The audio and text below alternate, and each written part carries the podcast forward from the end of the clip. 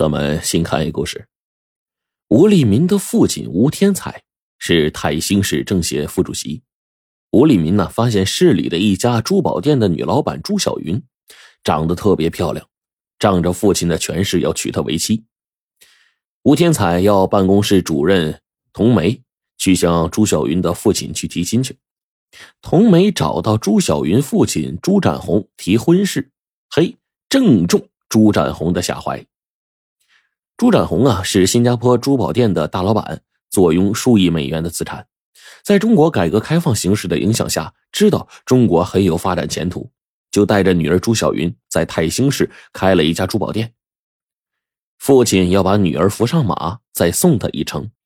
等女儿站稳了脚跟，就把老板这把交椅让给女儿，自己回新加坡总店。朱展红带着女儿来中国发展，人生地不熟的。找棵大树好乘凉啊！现在吴天彩来提亲，正好靠着吴天彩这棵大树遮风挡雨，就把女儿许配给吴立民。吴立民在父亲的庇护下呢，用岳父的钱开道，从而少年得志，三十岁就当上了司法局的局长。于是呢，利用手中的权势为他人跑官卖官，包庇犯罪分子，收受贿赂高达一千八百万。事情败露之后。被司法部门立案侦查了。吴天彩一听儿子贪污受贿，魂儿都上了西天了，这还了得呀！如此大案，不是死刑也是死缓。他只有这么一个儿子，岂不是要断了吴家的根吗？于是，在侦查中，吴天彩一边从中作梗，一边用儿子携巨款潜逃，试图逃往新加坡。公安部门呢，早有预料，严密布控，吴立民不能出境，就躲起来了。朱展红只有朱小云这么一个女儿，视为掌上明珠。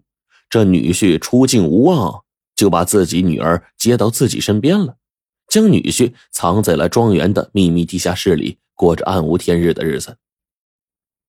几天之后，噩耗传来，说吴立民驾车潜逃的时候车祸身亡了，一个逃犯死了。公安部门前去验尸，因为死者面目全非，无法辨认死者身份，有待继续取证。吴立民驾车潜逃的时候，一个阴雨绵绵的黄昏，朱小云和保姆都在车上，行至七里桥的拐弯处，就看一个中年汉子挑着这个菜担子回家。吴立民呢没有避让，就把菜农给压车下去了。吴立民下车一看，是一个进城卖完菜回家的菜农，车轮呢从菜农的头部碾过，面目全非。朱小云这一看，吓得全身都哆嗦呀。司法部门正在捉拿他这个贪官呢，如今又碾死了一个人，这可真是祸不单行啊！他就哭丧着脸说：“李民，这怎么了得呀？”吴立民呢，一见死者头部血肉模糊，就说：“别怕。”从容的把死者搬进了小车的后舱，就往自家山庄开去了。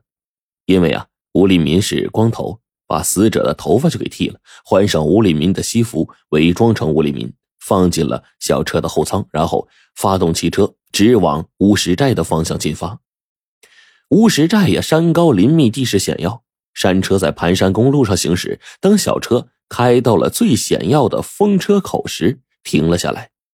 吴立民就打开了后舱，把死者抬出来，放进了驾驶座上，然后让朱小云、保姆下车，三人一起使劲把小车推下悬崖。就听“轰”的一声，小车。掉进悬崖峭壁的山谷，朱小云是恍然大悟，原来丈夫是为自己找替身，有意压死菜农的呀。吴立民、周小云和保姆把车推下山谷回家不久，交警就来了，对朱小云就说：“你丈夫驾车潜逃，在乌石寨的风车口翻下山崖死了。”朱小云一听，嚎啕大哭，说：“立民呐，你死的好惨呐！”就要前往风车口收尸。他就和交警呢来到风车口，见死者面目全非，惨不忍睹，就嚎啕着说：“李民呢？你说去投案自首，怎么开到风车口来了？我不活了！”佯装着就要往这个崖底下跳，好在民警拉住他了。法医上前尸检，一见死者呀，如五马分尸的惨样，无法验明死者身份。但是在死者的身上搜出了吴立民的身份证、工作证、驾驶证、信用卡，法医就以这些为依据定论，死者就是吴立民。朱小云把尸体运回了家，在后山草草的埋了。经过吴立民、朱小云这么一弄啊，菜农就神不知鬼不觉的做了吴立民的替身了。吴立民呢，仍然躲在庄园的秘密地下室里。一个拥有着巨额财产而又漂亮的女人失去了丈夫，向她求婚的人络绎不绝，但都被她一一谢绝了。她说：“丈夫尸骨未寒，怎能再婚？”不久，朱小云的父母驾车出外旅游去，在军福山盘山公路上，小车掉下了山崖，两个人都死了。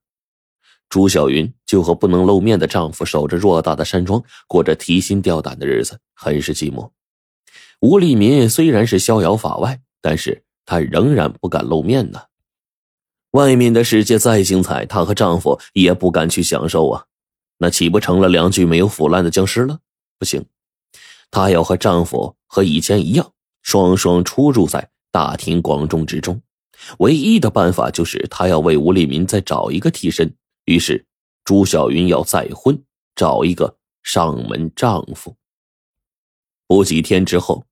泰兴市晨报上刊登了朱小云的征婚启事，上写：朱小云，女，三十，身高一米六八，五官端正，性格开朗，平易近人，有数亿美元的家产。因丈夫车祸身亡，父母也不久前死于车祸。偌大山庄空空荡荡，毫不凄凉，急需找一个上门丈夫。条件不分贵贱，不分出身，不论贫富，不问学历，只要求长相和已故丈夫一模一样的中年男士。经辨认，相貌确实像丈夫的，可立刻结婚。征婚启事上配有已故丈夫的照片。